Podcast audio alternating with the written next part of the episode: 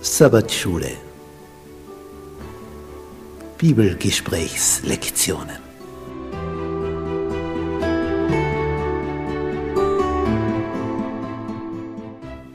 Das fünfte Buch Mose.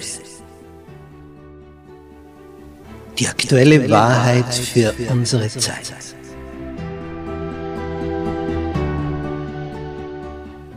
Was erfahren wir in diesem Hauptwerk von Mose? Es ist das Buch, aus dem Jesus am öftesten zitiert hat. Es ist sein Lieblingsbuch der Bibel. Was ist darin enthalten? Was gibt es da für eine Botschaft? Darauf sind wir neugierig. Das wollen wir ergründen. Bist du mit dabei?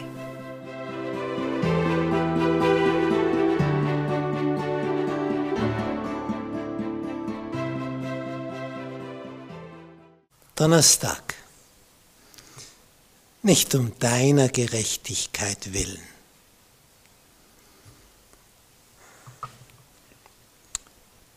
Die Israeliten brauchten sich also nichts darauf einbilden, dass sie sagen, weil wir so außergewöhnlich sind und wir so gerecht sind. Der Herr sagt ihnen, das ist nicht der Punkt. Paulus erinnert daran in seinem Römerbrief, Kapitel 4, wo er in Vers 3 sagt, was sagt die Schrift? Das, das gefällt mir so. Nicht der begründet einen theologischen Standpunkt, na was sagt denn die Schrift? Und darum geht es immer. Nicht, weil einer irgendeinen Standpunkt vertritt, sollen wir ihm folgen. Was sagt die Schrift? Und dann zitiert er die Stelle aus 1. Buch Mose, Kapitel 15 von Abraham. Abraham hat Gott geglaubt. Er hat Gott vertraut. Und das, dieses Vertrauen, das wurde ihm zur Gerechtigkeit gerechnet. Worauf hat er denn da vertraut? Er war schon alt, ihm war verheißen, er wird Nachkommen haben und hat aber keine. Und er vertraut Jahr um Jahr. Nicht Tag um Tag, Jahr um Jahr. Aber irgendwann kommst du natürlich zu dem Punkt, wo du denkst, die Uhr tickt, meine Frau kommt in eine Phase, wo sie keine Kinder mehr gebären kann. Also wie soll das gehen? Aber er vertraut und wartet und vertraut. Und in dieser Nacht heißt ihn Gott, zum Himmel hinaufzuschauen. Und im Orient, wo es also wenig bewölkt ist und es schön warm ist in der Nacht, da kannst du also mit Genuss den Sternenhimmel betrachten. Und er sagt, kannst du sie zählen, die Sterne? So zahlreich sollen deine Nachkommen sein. Und du siehst so lauter gelbe Pünktchen. Und Abraham hat noch nicht einmal einen einzigen Sohn. Und dann steht das. Abraham hat Gott vertraut. Und das rechnet er ihm zur Gerechtigkeit. Was waren also seine besonderen Leistungen? Was waren seine guten Werke? Was, was war das, wo durch Abraham sagen kann, na schaut her, das und das habe ich gemacht.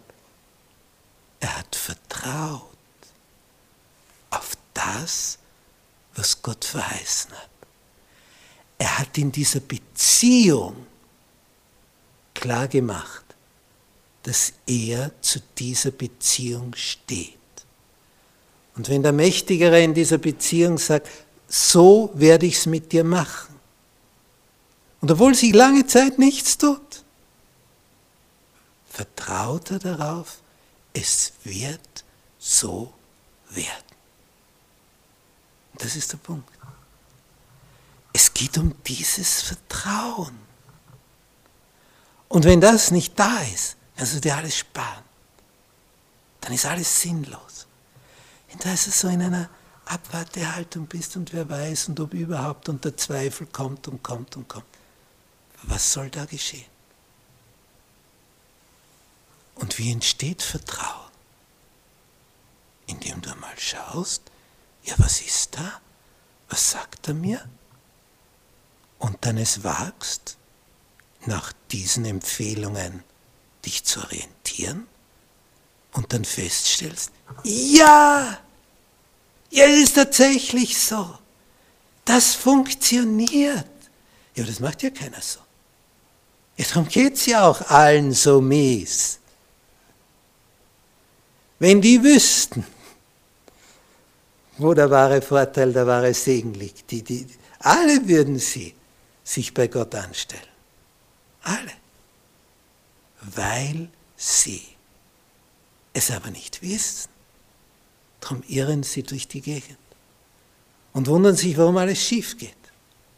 Und dabei könnte es so einfach in die richtige Richtung vorangehen, wenn man dem vertraut, der der Weiseste ist des Universums.